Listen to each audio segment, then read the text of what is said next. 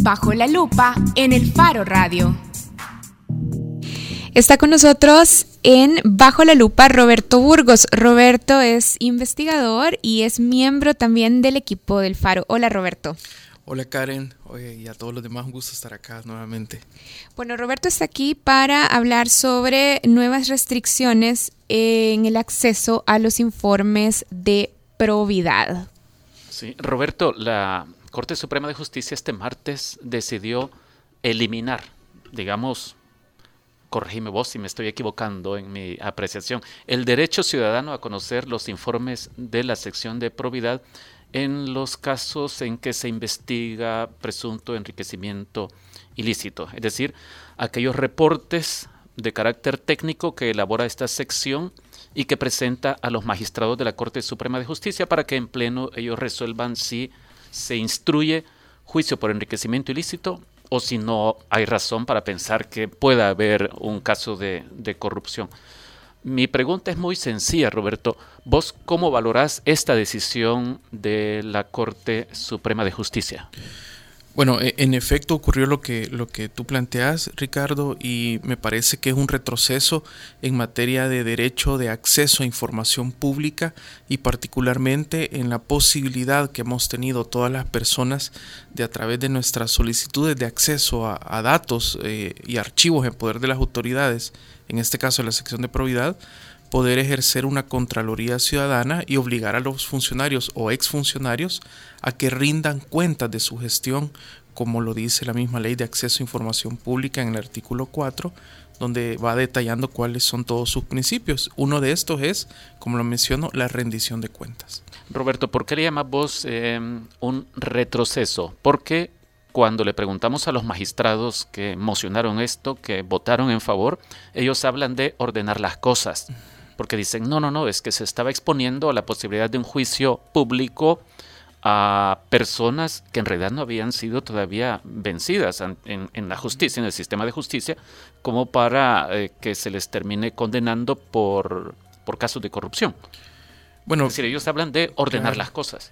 Bueno, sí, eh, me parece que es una excusa porque en el, en el mes de agosto del año 2014 comenzamos varios ciudadanos y ciudadanas a solicitar información relacionada con las declaraciones de patrimonio que todo funcionario cuando ya tiene 60 días de haber dejado su cargo, e igual 60 días después de que se ha eh, posesionado de su cargo, tiene que entregarle a la sección de probidad en el cual detalla cuál es todo el patrimonio, la riqueza que tiene él y su grupo familiar.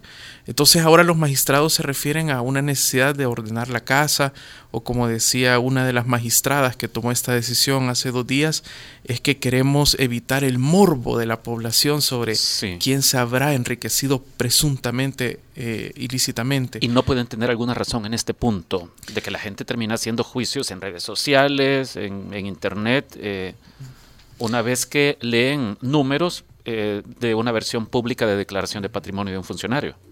Mi opinión es que no, porque para empezar, a quien le corresponde decidir sobre los alcances de un derecho fundamental y el derecho de acceso a información pública ha sido declarado así, un derecho fundamental, es un derecho humano, quien tiene la competencia para ampliar los alcances de un derecho o eventualmente restringirlos es la sala de lo constitucional quienes por cierto no acompañaron esta decisión.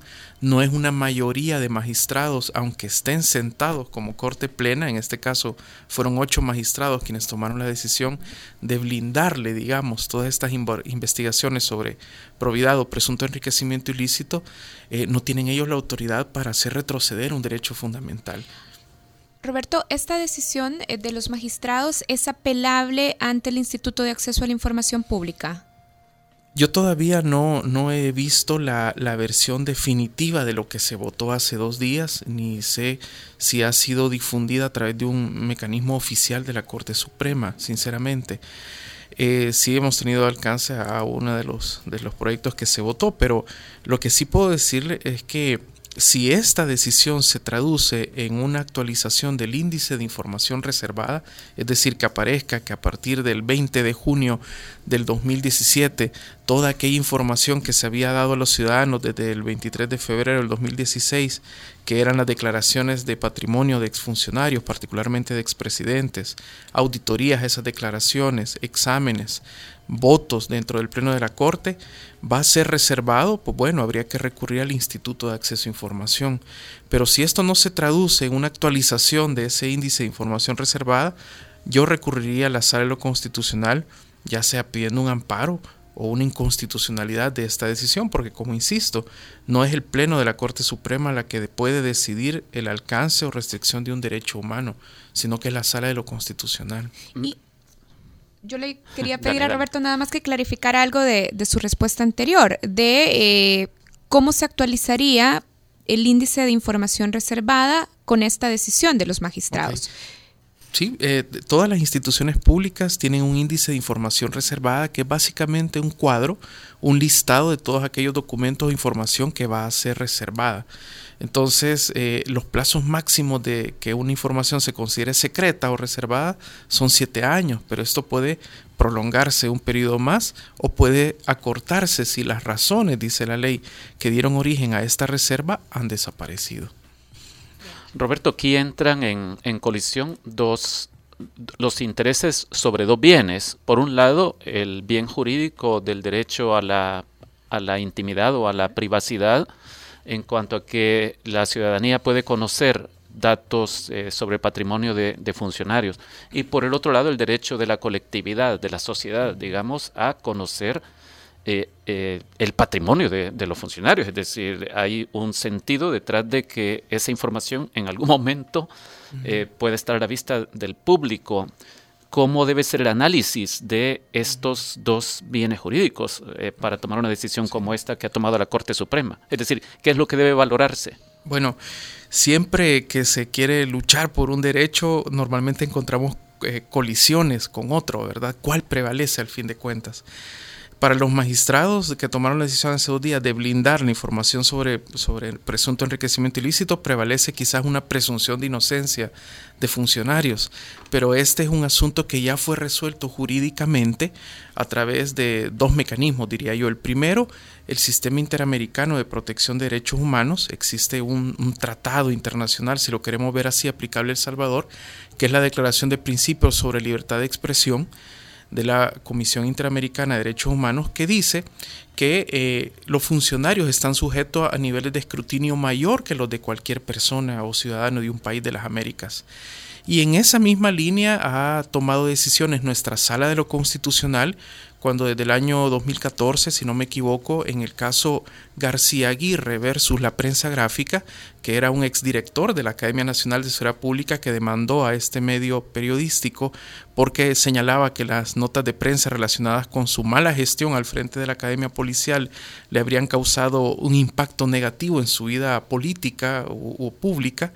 Eh, la sala dijo que precisamente retomaba este criterio de la OEA que mencioné antes en el sentido que aquellas personas que decidan dedicarse a la carrera pública, a la administración, al funcionariado, ceden en su intimidad frente al interés legítimo de las personas de poder valorar evaluar o escrutar lo que es su desempeño público. Por supuesto que esto no implica reconocer ciertos ámbitos de intimidad de los funcionarios, pero en lo que tiene que ver con su desempeño, su riqueza, eh, sus misiones oficiales al exterior eh, y otras eh, actividades que realizan, están sujetas a un escrutinio mucho mayor.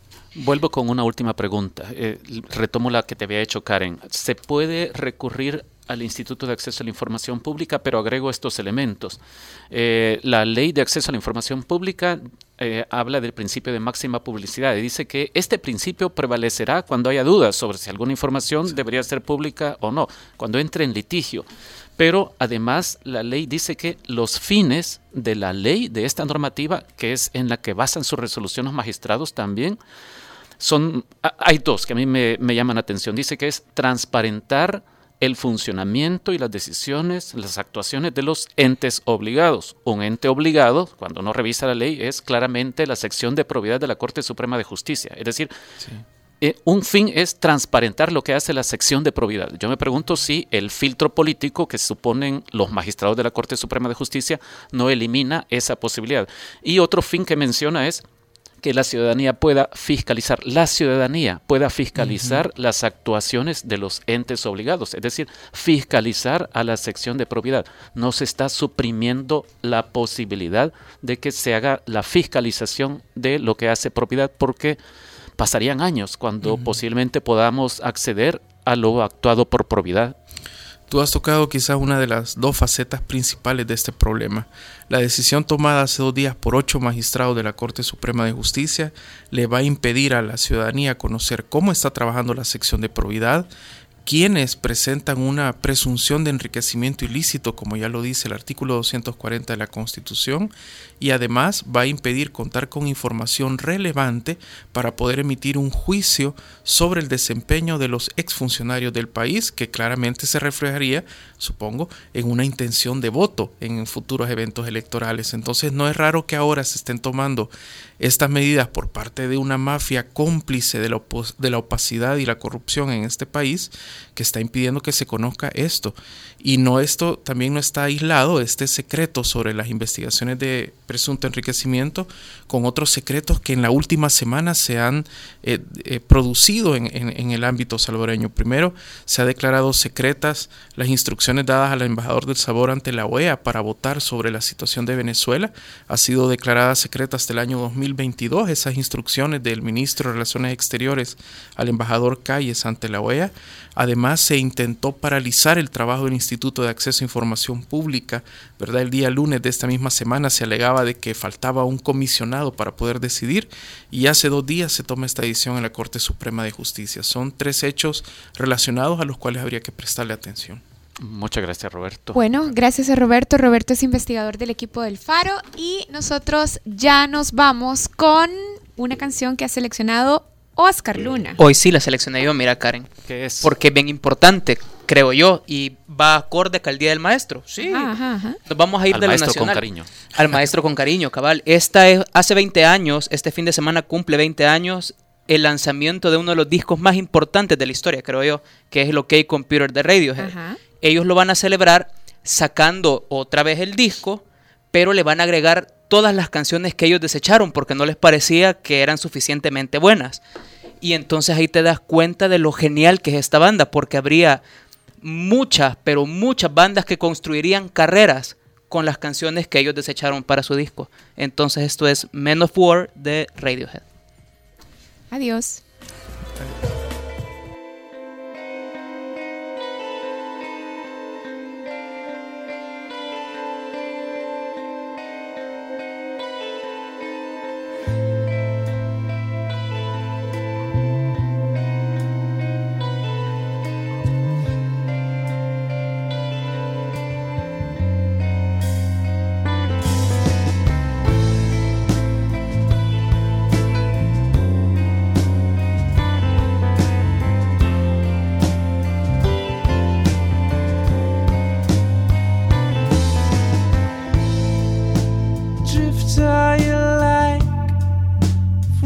ocean to ocean? Search the whole world for drunken confessions and hijacked affairs. Will just make